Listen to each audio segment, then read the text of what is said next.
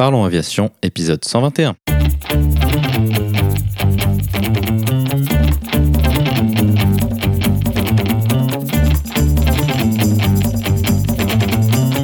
Parlons Aviation, le podcast qui parle de tout ce qui vole. Je m'appelle Antoine et aujourd'hui nous essayons de répondre à la question Faut-il se lancer dans une formation de pilote avec Benoît? Nous proposerons également la vidéo de la semaine.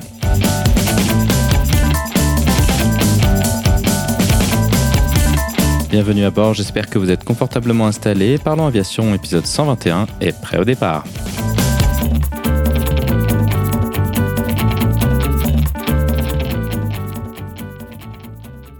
Bonjour et bienvenue dans le 121e épisode de ce podcast. Nous voici de retour de cette pause estivale bien méritée qui, je pense, a été bénéfique pour tous. Comme je l'avais évoqué lors de l'épisode précédent, l'épisode 120 donc, cette reprise va s'accompagner de quelques changements. Tout d'abord, je n'arrive plus à sortir un épisode toutes les deux semaines avec le boulot, les jumeaux et tout ça, comme j'ai pu le faire jusqu'à présent. Désormais, un épisode sortira chaque mois le 15 du mois. Ensuite, l'autre changement qui va avoir lieu est un changement de format. L'épisode d'aujourd'hui sera un épisode relativement classique par rapport à ce que j'ai pu proposer jusqu'à maintenant, mais le prochain sera un peu différent. J'espère que ça vous plaira. Allez maintenant, assez d'administratif, venons-en à notre épisode du jour. Ce mois-ci, nous allons parler d'un sujet qui occupe l'esprit de nombreux curieux de l'aviation et autour duquel je reçois beaucoup de questions. Il s'agit des interrogations autour d'une éventuelle formation de pilote professionnel. Pour en parler avec nous, notre invité est Benoît. Benoît est déjà venu de nombreuses fois sur le podcast pour parler avec nous de sujets divers. Après plus d'un an d'absence, et oui car il est venu la dernière fois à l'épisode 100, il revient parmi nous pour nous proposer son point de vue, son expérience ainsi qu'une bonne nouvelle. Tout d'abord, nous allons passer en revue les différentes options de formation qui sont disponibles. Cela nous permettra de parler de parcours cadet, que ce soit via l'ENAC ou via des écoles privées, ainsi que les formations dites modulaires. Ensuite, nous proposerons quelques pistes de réflexion par rapport à la prise de décision de se lancer ou pas. Nous irons donc en détail évidemment sur les aspects financiers, mais aussi les risques d'un tel cheminement ainsi que les choix de vie professionnels mais aussi personnels que cela implique. Comme d'habitude, vous trouverez plus d'informations sur les sujets évoqués pendant l'épisode dans la description. Vous la retrouverez à l'adresse parlonsaviation.com/121. Et maintenant, passons donc directement à notre discussion avec Benoît.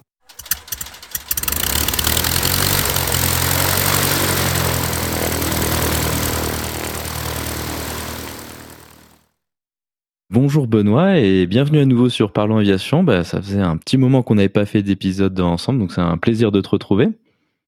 Salut Antoine, ravi de te retrouver également. En effet, hein, le dernier épisode, c'était l'épisode 100 que j'avais fait avec toi. Ça fait, ça fait un an maintenant. Ouais, effectivement, je me, je me souvenais pas que c'était aussi loin. Hum, donc cette fois-ci, on n'a pas un épisode technique, mais on a un épisode pour essayer de donner des pistes de réflexion à une question euh, qui, en tout cas, moi, m'est posée vraiment très souvent, que ce soit à travers le podcast, à travers les emails que je peux recevoir de certains auditeurs ou euh, de gens tout bêtement que je vais pouvoir euh, croiser. C'est la question de est-ce qu'il faut se lancer dans une formation de pilote ou pas?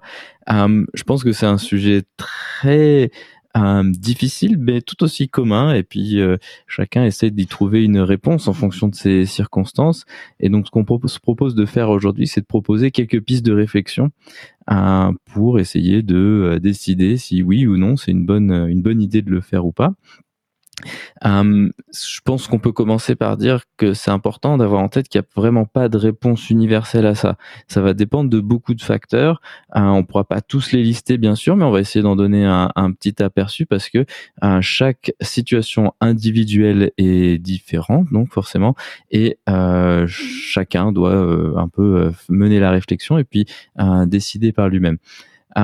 donc l'idée, c'est de un, peu de revenir en arrière sur un peu nos parcours. Donc, comment est-ce que toi, tu t'étais décidé de te lancer ou pas dans une formation pilote? Comment est-ce que toi, tu avais approché cette question-là à l'époque? Bah écoute, moi, la, partie financière jouait le, rôle principal, donc j'avais pas de moyen de me financer ma formation. Donc, euh, pour moi, c'était assez clair. Ma priorité, c'était les concours cadets. Et si j'avais pas eu un concours cadet, ça aurait été de voilà d'avoir un boulot à côté, de faire du modulaire et d'arriver en modulaire euh, à pouvoir obtenir mes licences professionnelles. Et donc, ce qui s'est passé, c'est que j'ai eu un concours cadet, donc euh, voilà, donc ça, ça a réglé pas mal de problèmes. Effectivement, je pense que je pense que l'aspect financier c'est vraiment le point le plus bloquant pour la plupart du, des gens, je pense pour quasiment tout le monde, parce que les sommes en jeu sont quand même assez monumentales. Euh, pareil, moi je me souviens quand je travaillais sur Paris en sortie d'école d'ingénieur, on fait assez vite le calcul de combien on gagne par mois versus euh, le prix que ça coûte et on, on voit qu'il y a que ça, que ça, ça le fait pas. C'est aussi simple que ça. Donc c'est vrai que les, les programmes KD, c'est c'est c'est vrai que c'est une bonne solution. Euh, après, ça, ça va dépendre un peu de chacun, euh, chacun sa situation. Moi, je sais que typiquement, euh, à ce moment-là, quand j'étais euh, ingénieur, en tout cas jeune ingénieur en sortie d'études à, Paris, euh, pour moi, le, le, calcul, il a été rapidement fait. C'était juste impossible. Et moi, ma solution, ça avait été d'envisager de, de, faire autre chose, tout bêtement. Et donc, moi, j'avais fait la formation de contrôleur aérien, qui m'a ensuite permis d'aller en Suisse et ensuite, bon, ben, on a été tous virés, mais euh, du coup, j'ai pu avoir un boulot en Suisse. Et donc euh, là, euh, en tant qu'ingénieur en Suisse, ça a permis de largement, euh, plus facilement, en tout cas, d'envisager cette formation. Et, et euh, donc, c'est ça qui, qui, a fait que ça a fonctionné et que cette contrainte a pu être, à pas vraiment être levée, mais disons, un peu atténuée. Hum, le, le, choix qui va se poser, ça va être ce, ce, choix de parcours. Donc on va dire, ok, j'aimerais bien faire ça, j'aimerais bien devenir pilote. Quel est le parcours adapté pour faire ceci? Toi, tu as tenté pas mal de, de différents parcours des, des, cadets. Il me semble que c'était pas euh, une seule fois que, que tu as passé. Comment est-ce que toi, tu as approché ces concours? Quels étaient un peu les prérequis qui t'ont permis d'accéder à ces concours? Parce que si je dis pas de bêtises, toi, tu as, fait Mathsup Mathsp ou pas? Alors j'ai fait une année de maths sup qui s'est pas très bien passée. Euh, j'ai décroché euh, sur la fin de l'année, donc euh, après je suis reparti en DUT, euh, voilà pour euh, pour avancer côté études. Mais ouais, donc les programmes cadets, bah, il faut il faut s'entraîner, il faut en essayer plusieurs, et puis jusqu'au jour où ça marche quoi. C'est assez rare de passer un programme cadet et de l'obtenir le premier le premier venu. Après les programmes cadets ont quand même pas mal changé ces dernières années, et puis tous les programmes cadets ne se valent pas. Donc je vais vous donner par exemple une petite euh, voilà une petite petite histoire hein, pas très pas très sympa qui s'est passé euh, pour les programmes cadets chez Alitalia. Alitalia avait ouvert un programme cadet il y a de ça 5 ans je dirais maintenant. Et euh, donc ils ont fait il y a eu pas mal de cadets qui sont rentrés pour une MPL et bien sûr Alitalia fait faillite. Et la moitié des cadets à l'Italia se sont trouvés à ne pas avoir les 1500 heures de vol. Et à l'heure actuelle sont toujours en train sont en difficulté pour trouver un boulot euh, du fait de leur euh, programme cadet MPL avec Alitalia et n'ayant pas les 1500 heures de vol, ils peuvent pas avoir un ATPL complet. Et donc aujourd'hui, c'est des personnes qui ont beaucoup beaucoup de mal à trouver à trouver un boulot. Donc attention, les programmes cadets peuvent solutionner pas mal euh, de problèmes, mais tous les programmes cadets ne se valent pas. Donc là aussi, il faut faire attention où est-ce qu'on se dirige. Effectivement, là, il y a deux choses dont, tu viens de dire. La première chose, c'est que euh, les programmes cadets, ça se prépare. Euh, quand on regarde en France, on a la chance d'avoir principalement l'ENAC avec la formation OPL dont on a déjà discuté dans le podcast. Et ça, c'est des concours qui sont ultra ultra compétitif euh, tout simplement parce que euh, le deal est juste exceptionnellement bon dans le sens où il suffit de euh, suffit entre grandes guillemets parce que c'est loin d'être trivial d'avoir le concours et puis ensuite la formation est payée derrière. Et en termes d'emploi euh, même dans les périodes creuses, c'est quand même mieux que quasiment toutes les autres écoles. Euh, donc ça, c'est clair, c'est des choses qui se préparent. Euh, toi, tu avais passé les, les ENAC EPL et tu les avais bossé en, en, avance et tout ça pour la partie notamment psychotechnique qui est quand même vraiment difficile. Ouais, j'avais passé les EPL, je les avais très bien bossés, j'avais fini euh, deuxième sur liste d'attente sur les EPLU, mais ça avait été un très bon entraînement pour le programme cadet Etihad que j'ai passé dans la foulée, et c'est là où j'ai été pris parce que j'étais bien entraîné. Donc euh, voilà. Effectivement, donc ça c'est c'est quelque chose qui est, qui est important, je pense à, avoir en tête, c'est que c'est pas quelque chose où on peut arriver un, un matin et puis par chance l'avoir. C'est vraiment des choses que euh, qui demandent euh, beaucoup de, de boulot et de préparation. Parmi ces donc évidemment euh, tout ce qui est l'ENAC c'est vraiment le plan idéal. Néanmoins, ce qu'il faut être quand même conscient, c'est qu'il y a euh, extrêmement peu d'élus. Alors la, la, taille des promos, elle varie euh, d'année en année. Il faut savoir qu'il y a une époque maintenant relativement lointaine où il y avait plusieurs, euh, plus d'une centaine de, euh, de, places de formation de pilote, alors qu'aujourd'hui, euh, on est dans l'ordre de la trentaine de personnes pour évidemment plusieurs milliers de candidats. Donc ça reste quelque chose euh, qui vaut le coup de tenter, tout simplement parce que ça coûte pratiquement rien de le faire, excepté du temps et de l'énergie, ce qui est pas négligeable, mais financièrement ça, ça aide beaucoup. Puis en plus, bien sûr, ceux qui finissent ces formations-là ont un accès privilégié au groupe Air France. Ouais, euh, en fait, je, pense que la manière de, voir, par exemple, la, formation EPL, c'est si vous pouvez la passer, passez-la. Ce, serait dommage de, s'en priver, mais n'en faites pas forcément un, but principal. C'est pas la, seule et unique façon de trouver un bon boulot euh, comme pilote. Euh, à l'heure actuelle, il y a, d'autres possibilités, donc, donc voilà. Ce serait dommage de s'en priver, mais n'en faites pas forcément votre but principal. Exactement, je, pense que c'est un, bon conseil. Une fois, l'autre filière gratuite qui, je pense, est pertinente de mentionner, c'est la filière des Air France. Euh, mais le problème, c'est que c'est une filière qui démarre, qui s'arrête, qui est aujourd'hui en pause, que c'est pas certain que ça revienne. Euh, il y a un petit peu plus de place que euh, à l'ENAC, mais de la même manière, les places sont extrêmement chères. Les performances qui sont nécessaires pour passer au psychotechnique sont énormes.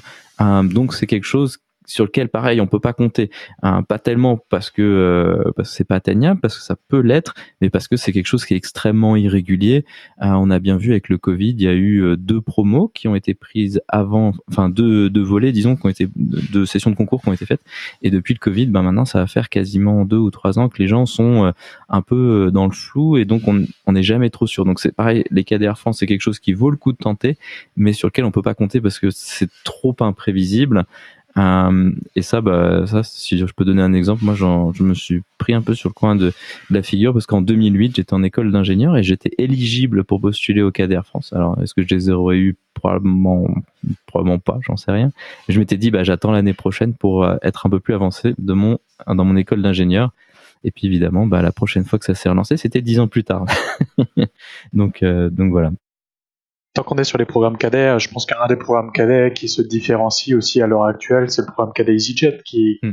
qui en effet a un coût d'entrée qui est quand même assez important. Hein. Je sais pas à l'heure actuelle, mais je serais pas surpris que ce soit aux environs de, de 110 000, 120 000 euros, avec des possibilités de financement. Mais, mais en termes d'investissement et de risque, bon, voilà, c'est quand même un programme cadet qui me paraît assez solide euh, sachant qu'EasyJet c'est quand même une très bonne boîte, les conditions sont bonnes et ça vous permet de, ça va vous permettre de, de repayer euh, votre formation euh, et de pouvoir vivre à côté en fait.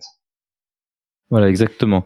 Une fois qu'on a parlé des, filières gratuites, qui est la partie la plus un peu facile à évoquer entre guillemets, parce que c'est assez simple, la formation est gratuite, il n'y a pas de d'emprunt bancaire très important à faire. Euh, on va effectivement passer sur la, filière privée, et c'est là où il y a vraiment beaucoup plus de, de réflexion à avoir, il y a beaucoup plus d'offres, euh, et donc là c'est effectivement beaucoup plus complexe. Euh, la première chose euh, qui est intéressante d'évoquer, c'est ce que tu évoques effectivement, Benoît, c'est les programmes cadets où on ne sera pas dans une filière dite gratuite, dans le sens où la formation restera à notre charge. Et là, il y a un peu de tout et de n'importe quoi. Et effectivement, le, le, celui qui a beaucoup fait parler de lui récemment, parce qu'il y a eu pas mal d'annonces dans les médias, c'est effectivement les cadets EasyJet. Et ça, je suis assez d'accord avec toi que c'est un, un, bon deal, dans le sens où le prix est c'est difficile de dire que c'est bon marché, mais, ça reste moins cher qu'une formation typique. Euh, moi, les prix que j'avais vus, c'était 90 000 euros euh, dans ces eaux-là sans logement, et puis 98 100 avec le, le logement pendant l'année et demie de formation. Et ça paraît énorme, parce que la réalité, c'est que c'est une somme énorme. Donc ça, c'est vrai que c'est important de mentionner.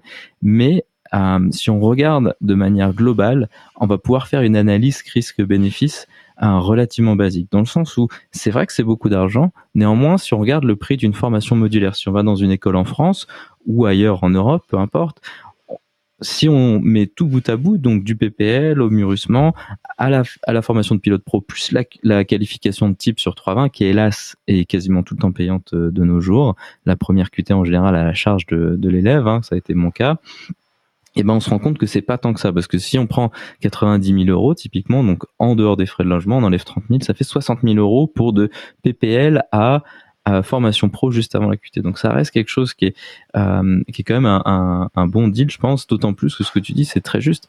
Les conditions salariales chez EasyJet sont euh, globalement bonnes. Euh, c'est une compagnie qui a beaucoup de bases à travers l'Europe donc ça va varier d'un pays à l'autre d'une base à l'autre. Donc il n'y a pas de généralité qui est vraiment possible de faire. Néanmoins si on regarde des salaires euh, dans des bases françaises, dans des bases suisses, euh, dans des bases euh, allemandes, on se rend compte que à 90 000 euros, ça sera au bout de 3-4 ans de boîte à peu près un salaire annuel. Donc si on gagne à peu près ce salaire annuel, c'est le prix de la formation, ça reste quelque chose qui est assez rentable malgré l'emprunt qui est, juste assez colossal. Ça, faut faut pas le faut pas l'oublier. Toi, tu as fait une formation MPL. Euh, je pense que ça vaut le coup dans cette discussion de rappeler un peu quelle est la différence entre une formation MPL et une formation plus classique ATPL euh, que, que, comme moi j'ai pu faire.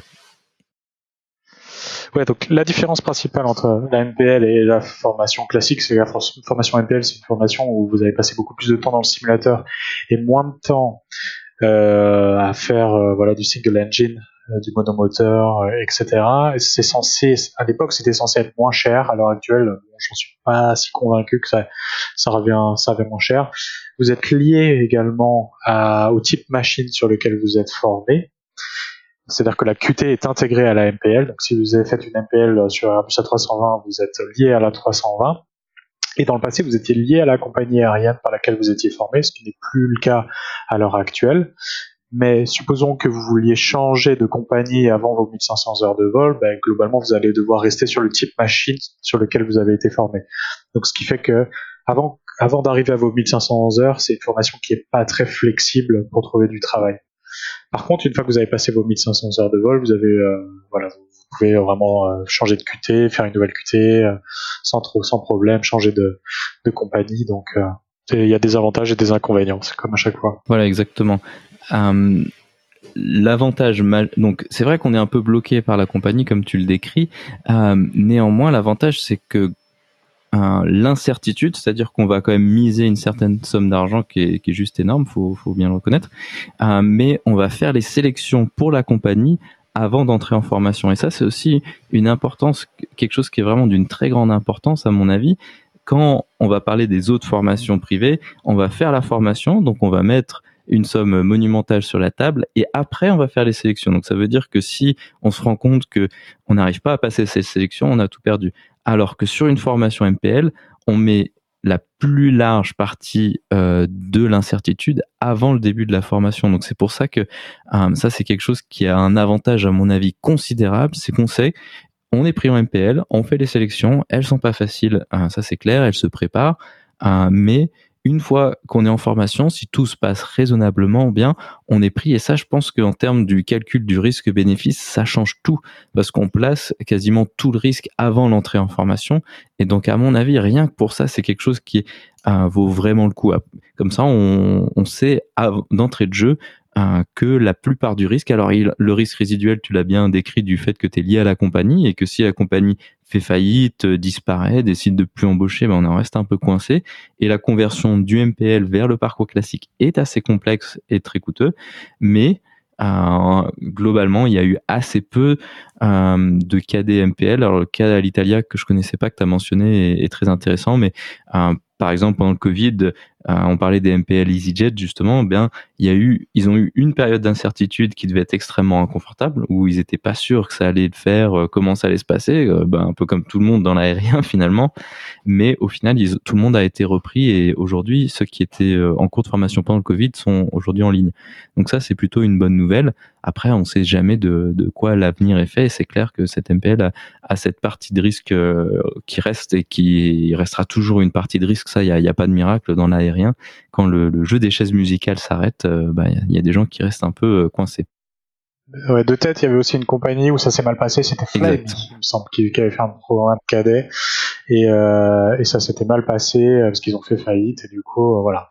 Donc, si vous faites un programme cadet sponsorisé, voilà, faites-le avec une compagnie avec une bonne réputation, qui soit solide, et voilà, vous, pour essayer de limiter les risques de ce côté-là. Ça, c'est effectivement un, bon conseil. De mémoire, les, cas des Flyby avaient été repris par une autre compagnie. Donc, il, me semble qu'ils s'en étaient à peu près sortis, mais ça reste quand même une situation euh, extrêmement euh, inconfortable avec beaucoup d'incertitudes euh, très pénibles, surtout quand on parle de, ce genre de montant.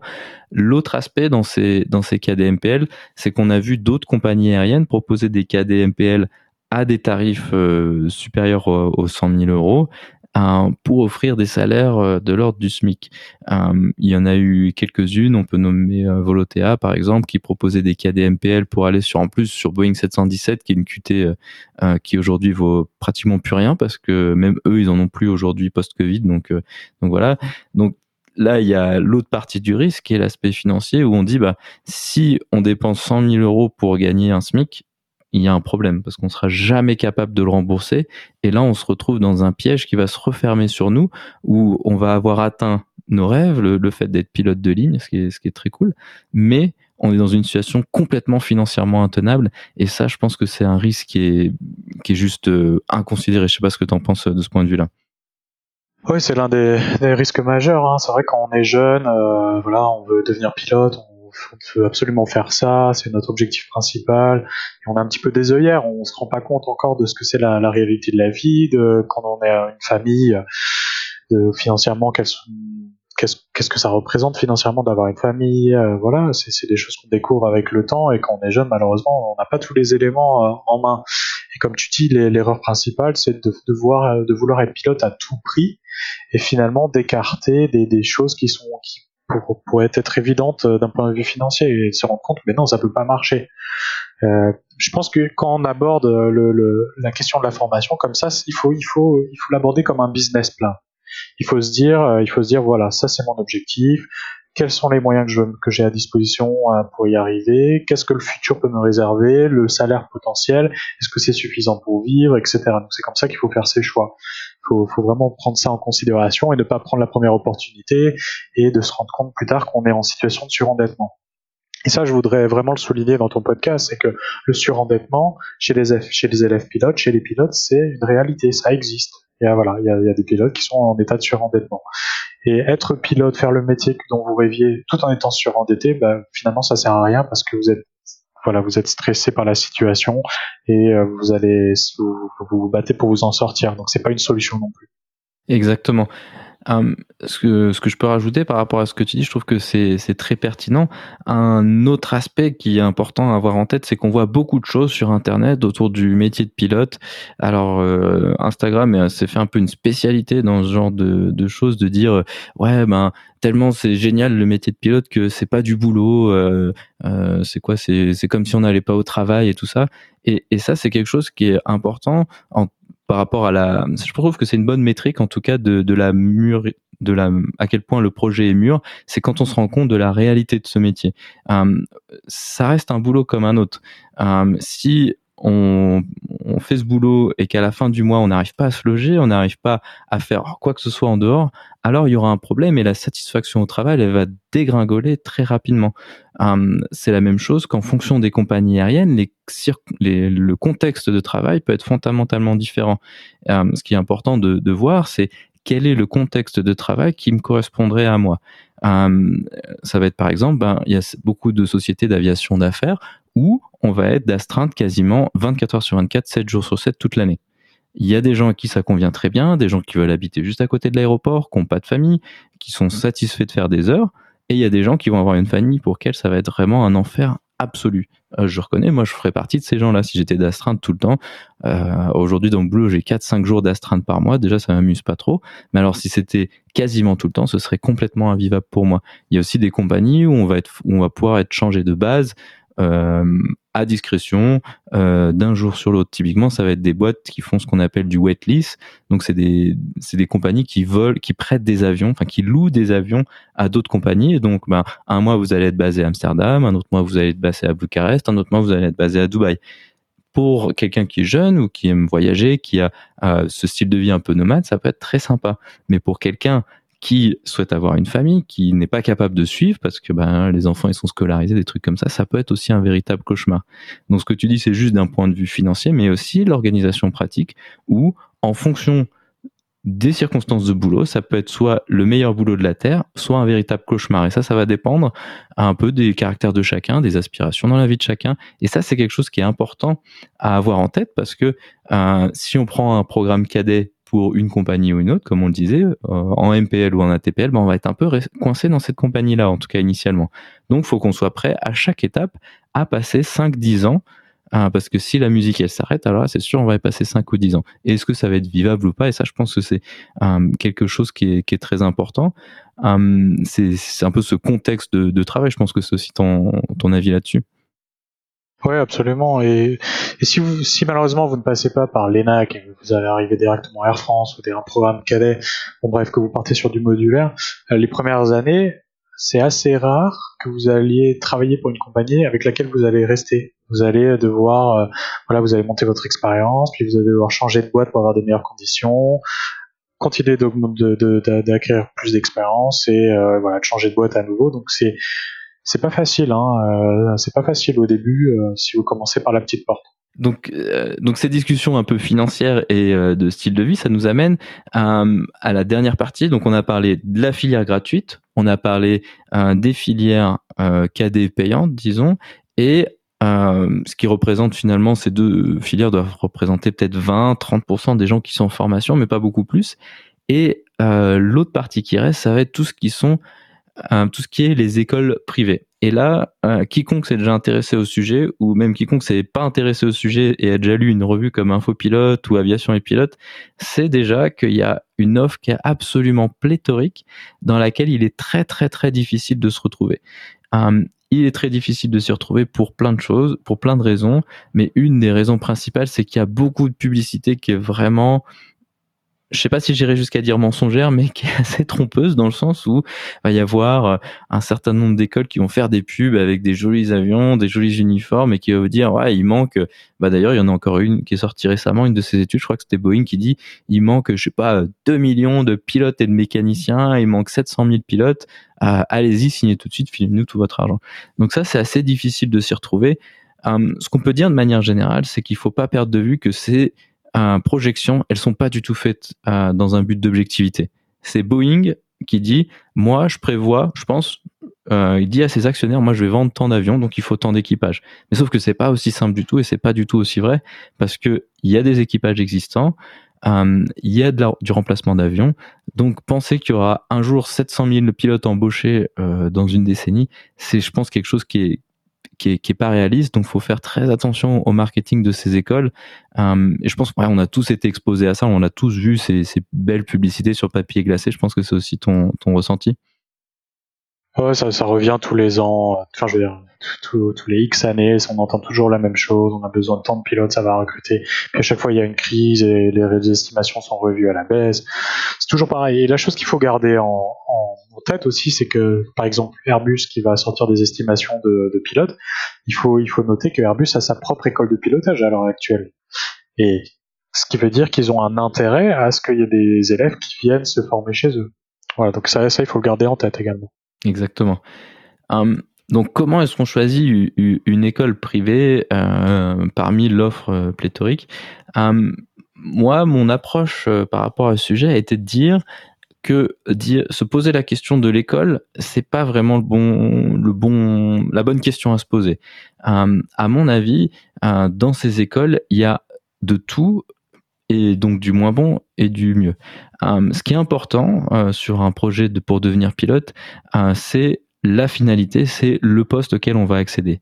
Et là, il y a quelque chose qui est assez important à avoir en tête, c'est c'est pas parce qu'on a une même licence qu'on a le même euh, probabilité d'atteindre un boulot. Ça, c'est vraiment euh, pas du tout juste aujourd'hui. Est-ce que le système est juste? Est-ce que le système est, équitable? Non, pas du tout. Mais hélas, ça c'est pas tellement euh, quelque chose auquel on peut influer. Mais ce qu'il faut savoir, c'est en fonction de l'école qu'on a fait, la probabilité qu'on finisse dans un cockpit euh, d'avion d'affaires ou de ligne, peu importe en fonction de ce qu'on souhaite faire, ou même du travail aérien, n'est pas du tout le même. Euh, si on regarde euh, les statistiques des écoles, qu'elles ne publient absolument pas, euh, sauf quand c'est vraiment des énormes recrutements et qu'ils arrivent à sortir 100%, grosso modo, mais la plupart des écoles ne publient absolument pas ces chiffres, donc il faut aller regarder sur Internet pour se faire une idée. Pour ça, LinkedIn est une excellente solution. Parler aux anciens élèves. la probabilité entre une petite école du fin fond de la Pologne, par exemple, versus une très grande école un type CAE, qui sont les fabricants de simulateurs euh, pour les compagnies aériennes, elle est énorme. Quoi. Si on regarde chez CAE, les probabilités euh, d'avoir un emploi derrière, elles sont beaucoup plus importantes. Après, c'est de l'intégrer, donc ça, ça convient pas nécessairement à tout le monde. Et euh, par exemple, une école en Pologne, bah, si on a peu de moyens, c'est peut-être la seule chose qu'on arrivera à faire. Néanmoins, je pense que c'est important d'être conscient que c'est pas parce qu'on a une même licence qu'on a la même probabilité d'accéder à un boulot. Il y a des écoles qui vont avoir des partenariats plus ou moins officiels avec des compagnies. Alors là, la, zone est franchement grise, donc c'est pas toujours facile de s'y retrouver. Mais en discutant avec les anciens élèves et en regardant sur LinkedIn, on arrive à se faire une bonne idée. Si vous cherchez une école dans LinkedIn et puis vous regardez les anciens élèves, vous arrivez à voir lesquels sont dans euh, des compagnies, lesquels n'y sont pas du tout, lesquels sont euh, en train d'être instructeurs dans un aéroclub ou dans des petits boulots peut-être depuis 10, 15 ans.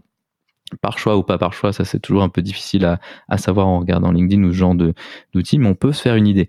Euh, L'exemple typique de ça, c'est euh, Ryanair. Ryanair a recruté, recrute de pas mal d'écoles différentes, mais si on fait partie des écoles qui sont sur leur liste approuvée, la probabilité d'être pris, elle est énormément augmenté par rapport à quelqu'un qui a fait une école lambda qui est pas sur la liste de Ryanair. Donc ça, c'est quelque chose qui est, qui est très important. Moi, mon cas, euh, par exemple, moi, j'ai fait une formation modulaire en Suisse qui était plus chère qu'une formation en Pologne. J'aurais pu faire une formation pour moins cher. Mais néanmoins, c'est clair que la seule raison pour laquelle j'ai accédé, enfin la seule, une large partie de la raison pour laquelle euh, j'ai pu accéder à un boulot que je considère très correct, alors qui me convient à moi, mais peut-être qui conviendrait pas à d'autres, c'est grâce au partenariat de ces cette école-là qui ont réussi à me positionner, hein, parce que certaines compagnies vont dire, ben c'est soit vous devez avoir 500 heures de 320, alors là pour les trouver c'est quand même assez compliqué, soit vous venez d'une liste d'écoles approuvée, et là dans quel cas vous pouvez être cadet. Donc ça c'est quelque chose qui est très important et c'est un choix qui est très difficile à faire et qui demande un, vraiment de chercher en détail sur Internet pour savoir quels sont les partenariats réels, que font réellement les anciens élèves, parce que euh, là, généralement, les, les écoles, elles, elles, aident pas trop pour euh, pour avoir de la transparence réelle, parce que bah, ça dépend beaucoup des périodes. Hein, typiquement, en ce moment, bah, faut savoir qu'il y a très peu d'écoles qui arrivent à positionner des élèves. Ça devrait changer l'année prochaine, l'année scolaire prochaine, on l'espère. Mais là, euh, pendant le Covid, il y avait personne, pratiquement aucune école qui plaçait personne nulle part, quoi, pratiquement. Alors, il y avait quelques exceptions toujours, mais c'est important de se rendre compte est-ce que euh, la personne que je connais a un parcours qui est représentatif ou pas, ou est-ce que c'est le gars qui a eu beaucoup de chance ou qui connaissait quelqu'un dans la compagnie? Et là, on est on joue pas à armes égales. Donc ça, c'est important à avoir en tête. Donc une fois qu'on a choisi ça, donc la finalité, le boulot qu'on va avoir, ensuite on peut choisir l'école pour pour y accéder, puis voir si on arrive à faire fonctionner la, chose euh, financièrement euh, ou pas. Toi, tu avais commencé à regarder un peu pour faire une formation dans le privé ou pas du tout? Ouais, c'est je, regardais du côté euh, modulaire hein, pour, euh, euh, pour pour avoir mes pour passer mes licences. je dirais bon, il y a plusieurs il y a plusieurs conseils que je peux vous donner. premièrement, ne payez jamais votre formation en avance. Euh, si vous êtes avec une école sérieuse, vous devez payer votre formation petit à petit. On l'a vu, euh, Airways, quand ils ont fait faillite, les, élèves arrivaient et payaient en avance tout le prix de leur formation, et on a vu ce qui s'est passé. C'était voilà, la, la, compagnie a fait faillite et euh, beaucoup d'élèves se sont retrouvés sans rien. Donc ça, on le répétera jamais assez. Choisissez une école qui va vous permettre de payer au fur et à mesure de votre formation. Ça, c'est vraiment mon conseil numéro 1. Conseil numéro 2, privilégiez l'anglais. Euh, voilà, je sais que pour certains c'est plus simple de faire leur formation en France, mais malheureusement l'anglais, euh, le jour où vous allez passer vos sélections, eh ben l'anglais va faire une très très grosse différence et, et malheureusement si vous n'avez pas travaillé votre anglais avant, euh, ça va être compliqué de, d'être compétitif face aux, face aux autres et c'est quelque chose qui peut jouer en votre défaveur. Donc je dirais voilà, préférez quand même une formation en anglais. Après il y a deux scénarios, soit vous avez suffisamment d'argent où vous pouvez vous permettre, comme disait Antoine, d'avoir une école avec euh, une certaine, euh, avec des connexions avec des compagnies aériennes et généralement elles sont plus chères. Si vous pouvez vous le permettre, allez-y. Si vous pouvez pas vous le permettre, et eh ben dans ce cas-là, euh, oui, en effet, le prix de la formation est un élément à prendre en compte. Elle est pas forcément au moins chère, mais à quelque chose qui voilà qui vous convienne, qui soit peut-être pas trop loin de chez vous, mais qui offre un bon prix. Voilà, s'il y a vraiment une école qui n'a pas forcément beaucoup de connexions, bah, essayez d'obtenir un prix à quand même assez bas. Euh, c'est là où vous allez vous y retrouver. Exactement. Ce que tu as dit pour le niveau d'anglais est, très juste. Et euh, c'est une, question qui revient assez souvent également. Et euh, elle est un peu faussée, la réponse à cette question, par rapport au niveau de compétences linguistiques qu'on peut avoir inscrit sur la licence. Donc ça va de 1 à 6 et à partir de 4, on considère que vous êtes suffisamment bon pour parler anglais à, à la radio, grosso modo. Et ce qu'il faut savoir, c'est que ces niveaux d'anglais sur la licence sont pas du tout représentatifs de ce qui est nécessaire pour pour réussir une sélection. Tout, tout bêtement, c'est vraiment ça le facteur le, le plus critique. Euh, moi, ce que j'ai l'habitude de dire, je sais pas toi comment tu l'expliques, mais le niveau d'anglais qui est nécessaire, c'est faut être capable de passer l'entretien d'embauche le plus dur de ta vie intégralement en anglais. Pour moi, c'est ça le, le, niveau, et donc c'est un niveau qui est, je pense, largement supérieur à, à ce qu'on fait inscrire sur, sur la licence dans les examens de compétences linguistiques. Je pense que c'est aussi ton impression que ces examens, ils sont pas très très difficiles.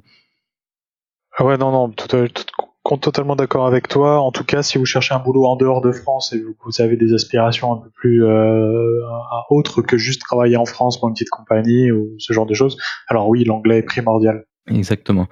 L'autre aspect de ce que tu as mentionné, c'est le prix de la formation.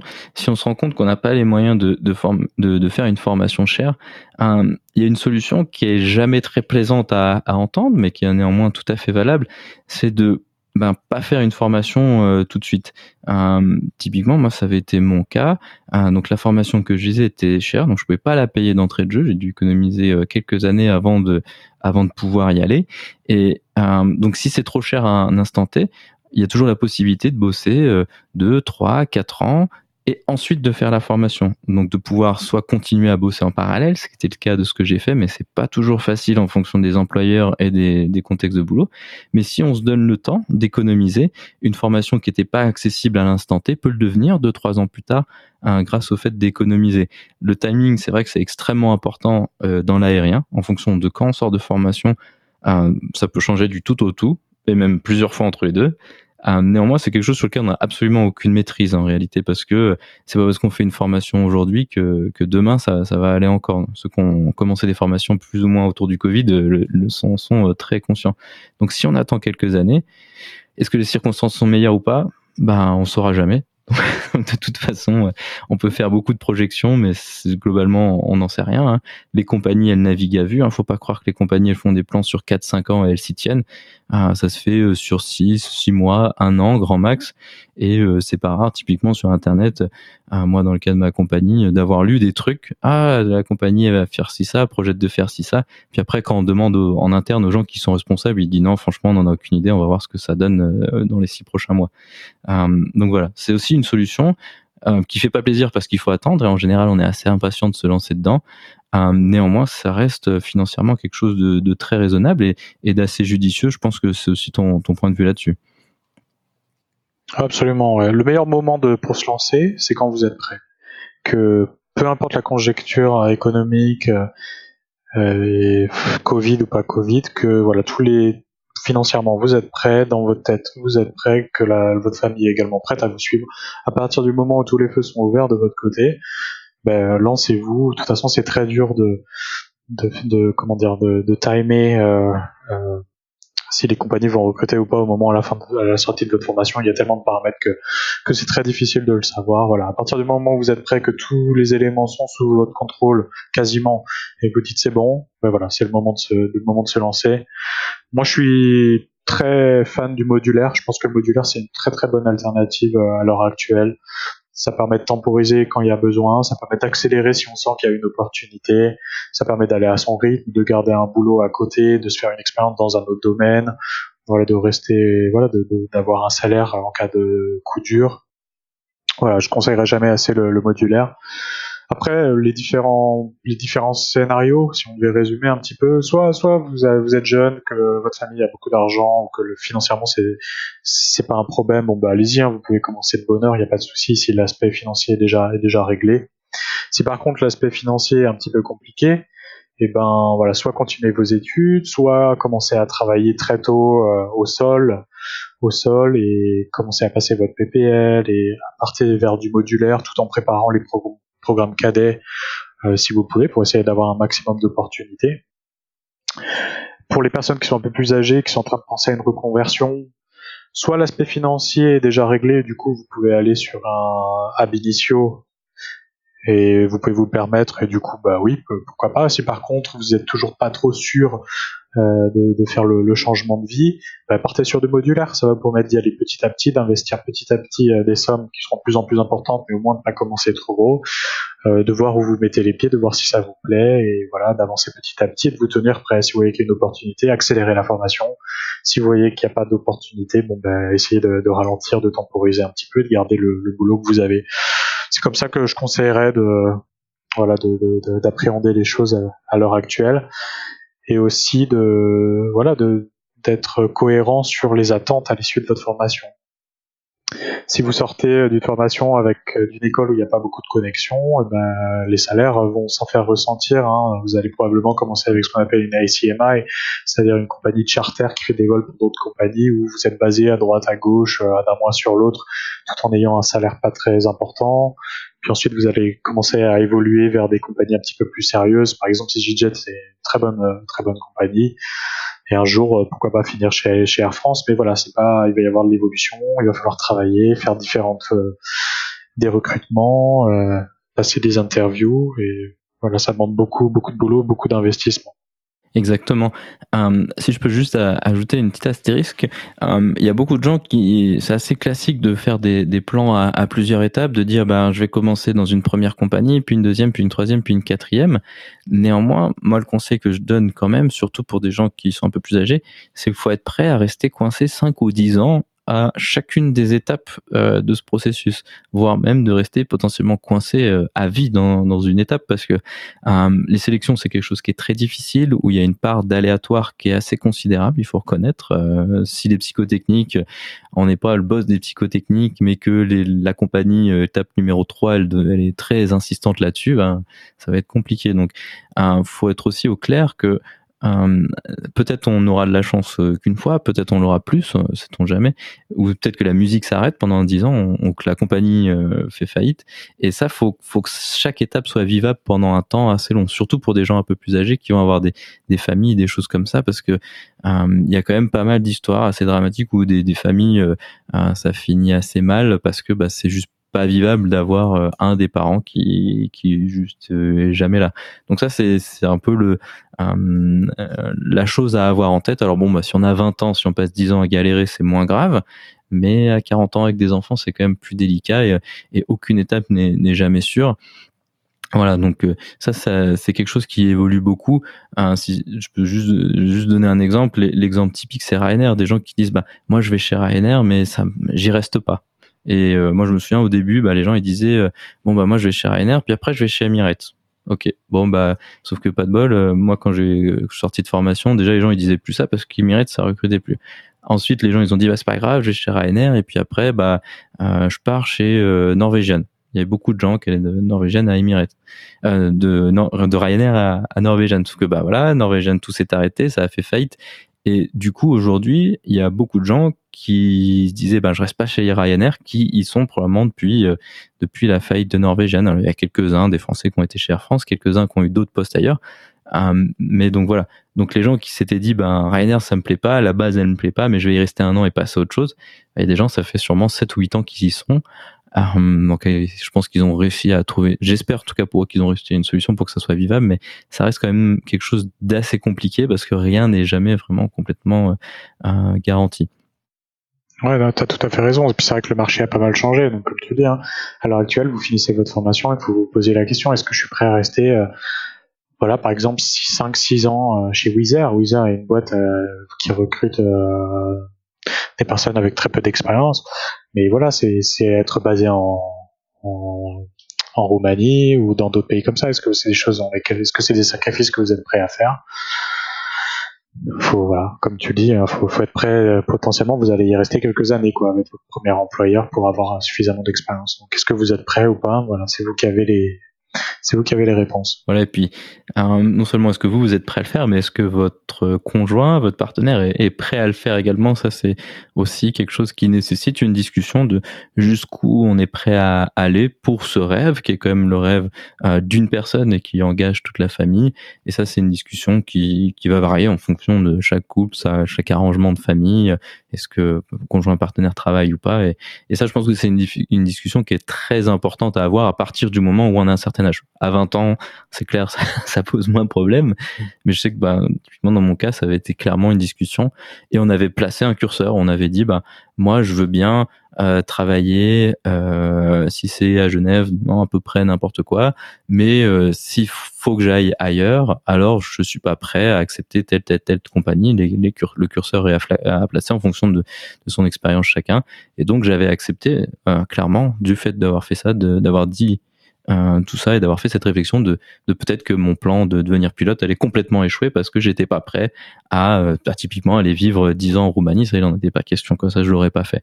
Et donc j'étais prêt à, à ce que cette reconversion échoue euh, si c'était ça le, prix à payer. Donc ça je pense que c'est assez important de placer un prix maximum, pas financier, enfin pas que financier en termes de, de, de de, de, vie pour, pour se dire bah moi je suis prêt à faire ci, je suis prêt à faire ça. Et ça, ça peut conditionner vraiment très fort le choix du parcours. Parce que si on se dit, moi, je suis pas prêt à galérer pendant 10 ans, on dit, bah, galérer, galérer pendant 10 ans et on, dit, on met un coût financier, par exemple, bah, ça me coûte 10, 20 000 euros par an de, de galérer. Alors, on se dit que finalement, une formation peut-être à 100 000 euros, c'est peut-être pas si cher que ça parce que si je passe 10 ans à galérer, alors je les récupérerai euh, en faisant cette formation plus chère et donc en attendant d'avoir l'argent pour, pour le faire. Donc ça, je pense que c'est aussi une piste de réflexion qui est, qui est assez importante. Je pense que toi aussi, as, vu qu'en plus tu as changé d'emploi récemment, tu as, as, eu ce genre de discussion jusqu'où vous étiez prêt à aller pour ta carrière? Ouais, c'est vrai, c'est vrai que t'en parles. C'est bien que t'en parles. Donc euh, moi j'ai été donc licencié pendant le Covid euh, de chez Etihad Airways aux Émirats et euh, j'ai fait une liste. J'ai fait une liste des, des compagnies euh, qui potentiellement pourraient m'intéresser, de là où je serais prêt à aller. A bien sûr il y a, il y a tout un tas de compagnies où j'avais les, les, les, les requirements, les prérequis en français, les, les prérequis, euh, j'avais des prérequis pour euh, y rentrer, mais voilà, les conditions ne, ne satisfaisaient pas, ni pour moi, ni pour ma famille. Donc j'ai fait une liste des, des compagnies où je, je, serais potentiellement prêt à travailler. Et, euh, et aujourd'hui, je dois dire que j'ai beaucoup beaucoup de chance, euh, puisque euh, la, la, compagnie qui était la numéro, enfin qui était toute dans les toutes premières de mon classement, c'est là où j'ai fini à l'heure actuelle. Un gros changement, un gros changement de vie puisque maintenant je fais du corporate. Euh, je suis sur Falcon 2000, euh, qui est vraiment vraiment super, et j'ai des conditions de vie qui se sont améliorées euh, de façon assez assez fantastique. Euh, donc pour moi, ça a été un, un, très bon changement. Je suis très content d'avoir fait cette liste et de ne pas avoir accepté la première offre, parce que je pouvais me le permettre également et parce que j'étais lucide sur qu'est-ce que je pouvais obtenir. Mais j'ai dû passer des sélections encore qui ont été, qui ont vraiment pas été simples. Euh, je me suis beaucoup beaucoup préparé et bon, ben c'est passé. Et voilà, je suis très content où je suis à l'heure actuelle. Ok, super. Bah, je pense que ça fait un, un bon mot de la fin. euh, voilà. En tout cas, avec ouais. ton super parcours, effectivement, retrouver du boulot pendant le Covid, c'est loin d'être simple. Enfin, c'est pas simple de manière générale, mais dans le Covid, euh, pendant le Covid encore moins. Euh, donc voilà, c'est super. Euh, ainsi se conclut donc cette discussion. Benoît, merci d'avoir Benoît, merci beaucoup d'avoir accepté de venir sur le podcast pour euh, nous filer, euh, nous donner quelques pistes sur ce difficile débat de se lancer ou pas dans une formation de pilote. Écoute, avec grand plaisir, Antoine. Et puis, bah, si les auditeurs ont des questions, bah, n'hésitez pas à nous envoyer des questions. Peut-être qu'on pourrait faire un épisode pour répondre à, voilà, aux questions précises que vous avez. Ça pourrait être une idée. Donc, n'hésitez pas à nous, à nous, contacter. Voilà, effectivement, avec plaisir. On, on fera ça s'il si y a des questions, pas de problème. Merci, Benoît. Merci, Antoine.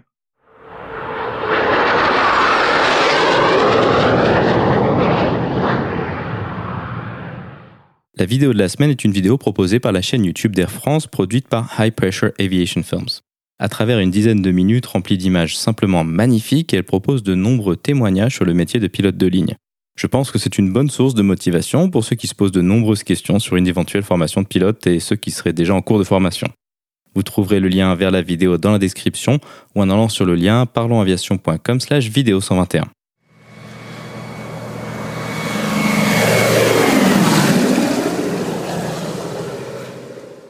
Ainsi se conclut donc le 121e épisode de ce podcast. J'espère qu'il vous a plu et je vous invite à vous abonner sur votre application de podcast favori. Également, n'hésitez pas à laisser un avis 5 étoiles sur iTunes, ce qui permettra à d'autres personnes de découvrir ce podcast. La description de cet épisode est disponible sur notre site web parlonsaviation.com/121. Je tiens à remercier Benoît d'avoir accepté de venir une fois de plus sur le podcast. Si vous avez des questions, des remarques ou des suggestions, n'hésitez pas à nous contacter sur contact@parlonsaviation.com. Si vous voulez recevoir des notifications lors de la sortie des nouveaux épisodes, vous pouvez vous inscrire à la newsletter dans la barre latérale droite de notre site parlonsaviation.com. Vous pouvez également nous suivre sur Twitter sur @parlonsaviation et sur Facebook. En vous souhaitant des vols nombreux, je vous remercie d'avoir écouté ce 121e épisode de Parlons Aviation.